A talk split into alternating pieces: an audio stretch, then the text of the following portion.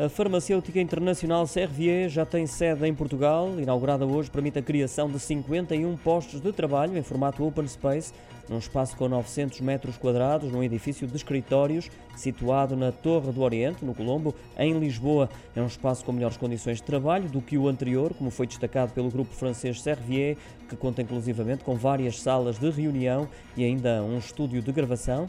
Frederic Bengold, General Manager na Servier, destaca precisamente esse aspecto no comunicado, o facto de contar com um layout aberto e multiuso.